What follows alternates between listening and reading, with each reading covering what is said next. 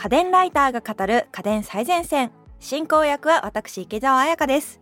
そして今回の担当は家電ライターの倉本春さん。よろしくお願いします。よろしくお願いします。さてさて今回のテーマは家庭用生ゴミ処理機最前線ということなんですが。はい、えー、夏になるとやっぱり湿気も出てきますし、はい、暑いということでとにかく生ゴミが臭くなる。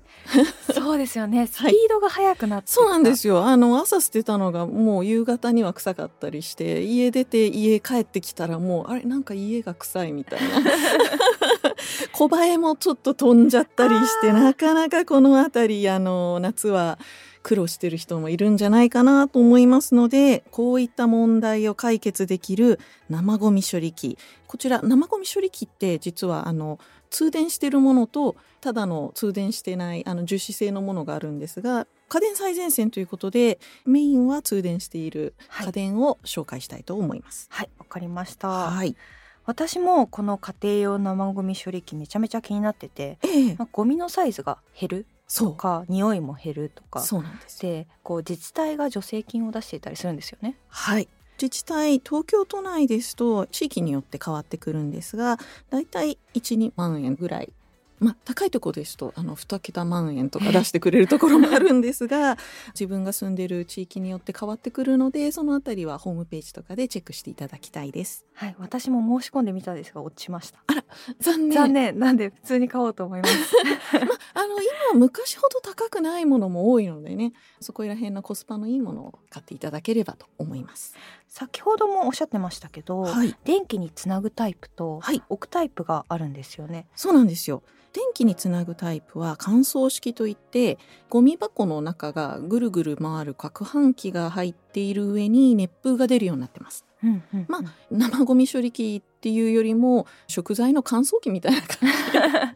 じ になってますね。乾燥させてゴミの体積を減らすってことですね。はい、だいたい7、8割ぐらい体積減るって言われてますね。うんうん、乾燥式というのは基本的に生ゴミを乾燥させるだけなんですが、バイオ式ですと微生物によって生ゴミを堆肥化いたします。こちらは微生物で生ゴミを分解します。ああ、こっち実家にありましたね。そう、あのコンポストっていう出来上がったなんか粉々状のものは肥料として使えます、はい、こちらの方が実は体積は小さくなってだいたい10分の1ぐらいになるものが多いですね。ただどっちもメリットとデメリットがあってですねまず家電の乾燥式の方が比較的本体サイズが小さいことが多いです、うんうん、やり方からわかると思うんですがとにかく乾燥するまでの時間が短い、うん、はいでバイオ式っていうのは微生物を添加しなきゃいけないんですけれどそういうバイオ機材が必要ないのでランニングコストもまあそこそこ安いです追加で買うものが少ないっていうことですね。うんうんでも実家にあったの外に置くぐらいの大きさがあった。そうなんですよ。バイオ式っていうのを、多分あの田舎の方だと普通に電気じゃない樹脂製のあると思うんですけどバケツをひっくり返したような形になっていて 下が土に触れるようにしてその中に生ゴミをどんどん入れると土からもバクテリアが来るし中に混ぜる微生物からもちゃんと分解して 土に戻るっていうただこれ聞いてて分かる通り庭がないと ダメなタイプなんですね。うん、ということで最近バイオ式はバケツで密閉式のタイプが出てて、うんうん、今家の中でも使えるようになっているのもあります。そうなんだはい、で一方乾燥式なんですが乾燥までに1日かからないっていうメリットはあるんですが逆にヒーターを使うので電気代がかかります。うんうん、どっちがいいかっていうのは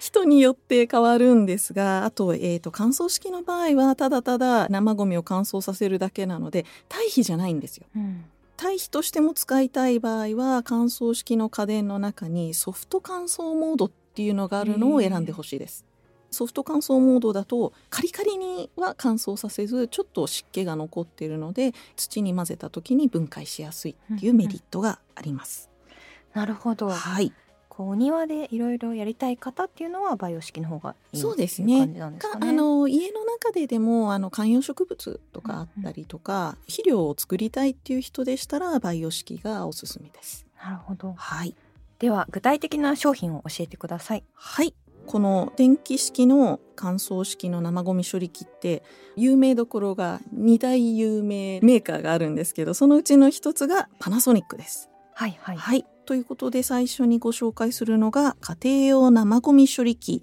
MS-N53XD というものになります。こちらはどういった特徴があるんですか？はい、まあ見た目がそこそこおしゃれとまでは言わないです、うん、ただ台所に置いてあってもそんなに違和感のないデザインをしてます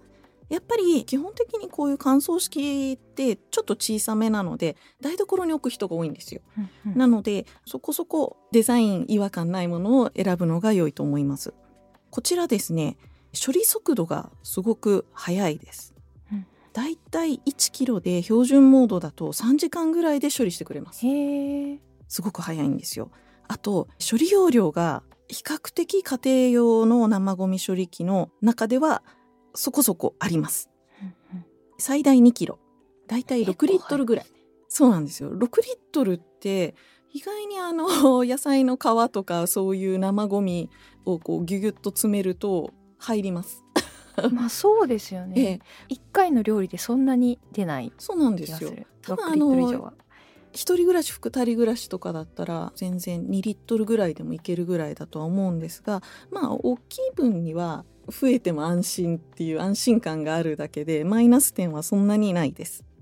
こちら先ほども言ったように対比化したい場合のソフトモードもあります。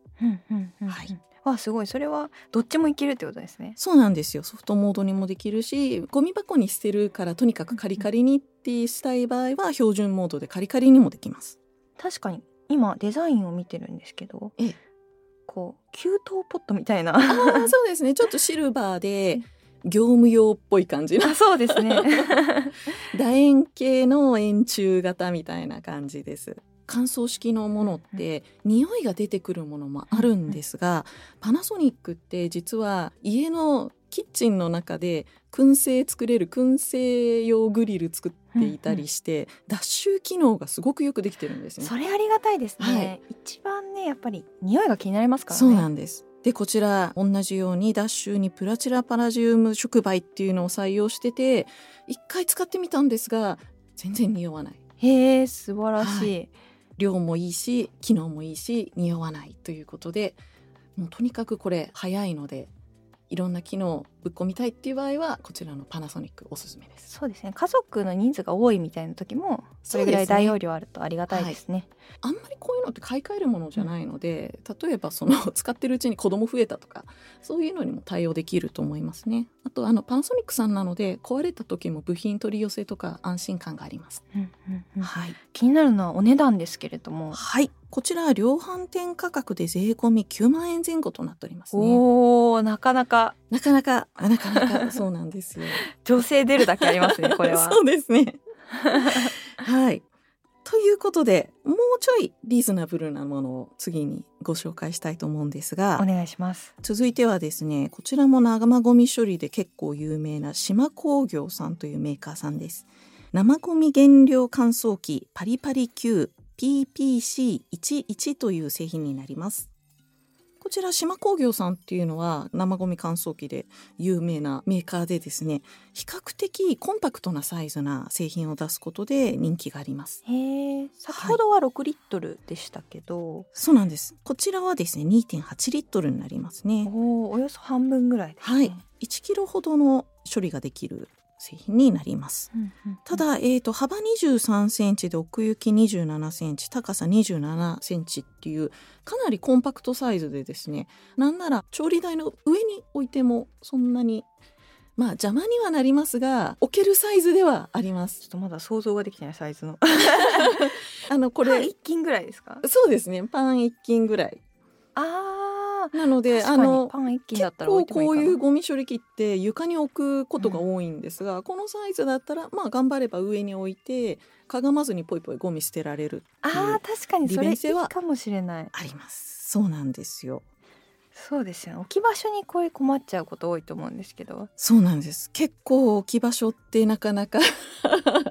悩みどころでしかもあのこれデザインが無難な白い樹脂にちょっとベージュの蓋みたいな感じで。あ本当だ。ちょっとなんか小物捨てるようなゴミ箱みたいなそうですぐらいのサイズです、ね、あのあんまり主張すぎないデザインなんであの台所に置いててもあんまり目立たないです。空張りも3色あります。そうなんです実は今回紹介しているのは島工業さんの中でも一番その容量大きいやつなんですがもうワンサイズ小さいのもあってそれだとトリコロールカラーとかもあります。へえ赤 青白みたいな。すごい。まあこの辺りは月々ですね自分が処理する容量とかを考えて選んでいただければいいかなと思います。ただこちらですね、ヒーター機能はあるんですがかき混ぜ機能がないんですよ。なるほど。そのためちょっと処理に時間がかかります。先ほどパナソニックだと1キロ標準でだいたい3時間って言ってますが、うんうん、こちら1キロの処理だとだいたい10時間ほどかかります。へまあ寝てる間にやってくれれば朝には終わってるって感じですね、そうですよね、はい、ほっとくだけっていうところなんであんまり時間は気にならないかもしれないですけどねただなんかお客様がすごい来る時に何回転かしたい時にパナソニックの方がまあちょっと有利かなっていう。確かにそうですね。そう、まあ、ただこういうのはね機能を追い求めてるともうどんどんどんどん欲しくなってしまうので どこかで歯止めを 聞かせて自分の家にぴったりの大きさを選ぶか速さを選ぶか機能を選ぶか選んでほしいと思いますね。こちらコスパがいいっていうことなんですけど、はい、えーとこちらアマゾンですとだいたい3万5千円前後で売っております。おおこれはまた導入しやすい。そうなんですよ。感覚が麻痺したのか。最初の9万円って聞いた後だと、はい、おおいけるかもっていう 気持ちになってきました。そうなんです。確かに。もしかしたらまだ生活いない家電いきなり買うってハードル高いじゃないですか。そうですね。まずスターターとして買うっていうのありなのかなって個人的には思って、スターターとして買うんだったら時間が数日とか1週間とかかかってしまうんですがまあ培養式を買うのもありです。なぜなら培養式って1万円以下とか5,000円ぐらい以下とかでも結構売ってるんですよ。へえそうなんだ、はい、今だいたいバイオ式ってメインストリームが2種類あってですね先ほど言ったあの庭に置くのはもう今メインではあんまりそうなんですか？庭のイメージすごいありました。あの今はバケツに蓋がついた形で密閉式で室内でも使えるものがよく売れてます。そうなんはい。小型化したんそうなんです。でそのうちの一つはチップみたいな感じで中にバイオ機材が埋もれるほどあってそのチップの中に生ゴミを埋める式これはですね横にかき混ぜるハンドルがついてたりとかあとかき混ぜるところだけ家電式になっているものもありますし匂いが出にくいので好まれている方式になりますね。ただ私一回これで失敗してまして私もそうなんですが周りの人も何人か中で虫が湧くことがあります。やだ助けて。はい。で、えー、もう一つがバケツの中にゴミを入れてそこにスプーンでぼかし剤っていう EM 菌っていうのを入れるタイプです。はいはい、これはですねバケツに蛇口みたいなのがついてて液体状のものと固形物状のものに分離するようになってます。